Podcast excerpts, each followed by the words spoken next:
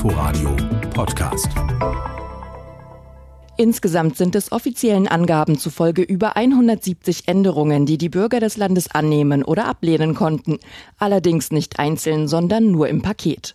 Zur Wahl standen zum Beispiel bessere Sozialleistungen wie etwa eine jährliche Rentenanpassung und ein festgeschriebener Mindestlohn. Wer aber soziale Garantien in der Verfassung verankert haben wollte, der hat sich gleichzeitig dafür ausgesprochen, dass die Ehe als Bund zwischen Mann und Frau festgeschrieben wird.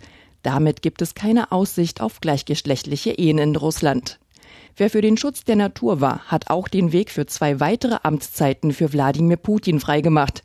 Das heißt, Putin könnte bei den Präsidentschaftswahlen 2024 und 2030 wieder antreten und damit bis 2036 im Amt bleiben.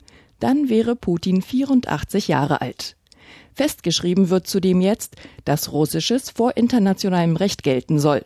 Und auch die Unteilbarkeit des russischen Territoriums ist künftig in der Verfassung verankert.